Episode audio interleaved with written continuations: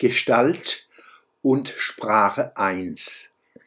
Jede Sprache und jeder Dialekt verfügt über eine unverwechselbare Gestalt, die Wortschatz, Klangschatz, Grammatik, Syntax, Lautierungsmuster, Rhythmen und Melodien, Sprecherfahrungen und Sprecherwartungen sowie die komplexen Wechselbeziehungen zwischen all diesen Aspekten umfasst auch je eigenes Schweigen, Stammeln, Stottern, Beschleunigen und Verzögern gehören zum Gestaltcharakter einer bestimmten Sprache.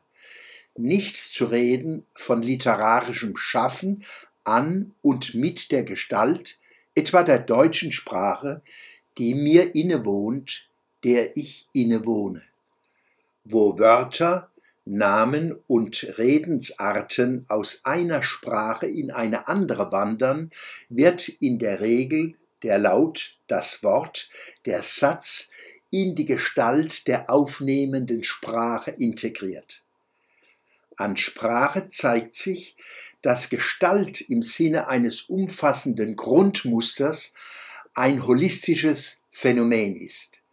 Die Bedeutung des Details erschließt sich vom Ganzen her und das Detail lässt das Ganze erkennen.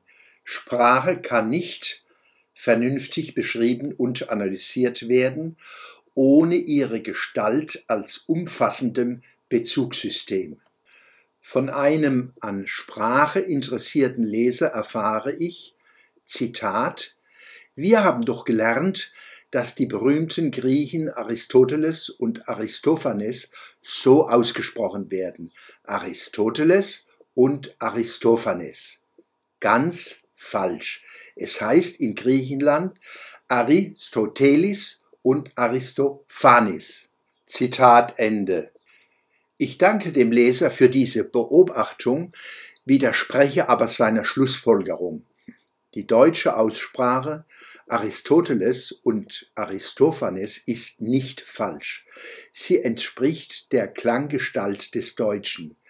Die beiden Griechen heißen so auf Deutsch. Ihre Namen im Russischen, Japanischen, Hebräischen, Arabischen und, und, und werden auch dort nicht griechisch ausgesprochen, sondern nach der Klanggestalt der jeweiligen Sprache. Gestalt statt Kakophonie. Die deutsche Sprache hat in den letzten tausend Jahren Tausende von Wörtern und Redewendungen aus Hunderten von Sprachen in sich aufgenommen. Weh uns, wir hätten versucht, bei der Integration die jeweils ursprüngliche, richtige Aussprache, vielleicht auch noch die Schreibweise mit zu übernehmen. Statt einer erkennbaren deutschen Sprachgestalt wäre eine unsprechbare, unschreibbare Kakophonie entstanden. Für eine Integration unter Beibehaltung der in Anführungszeichen richtigen Aussprache und Schreibweise stünden in vielen Fällen weder die entsprechenden Laute und Klangmuster noch die Schriftzeichen zur Verfügung. Stabil, nicht starr. Natürlich ist die Gestalt einer Sprache nicht starr, sie wandelt sich täglich, aber sie ist so stabil, dass sie über Jahre, Jahrzehnte und Jahrhunderte als dieselbe erkannt und von anderen Sprachen unterschieden werden kann.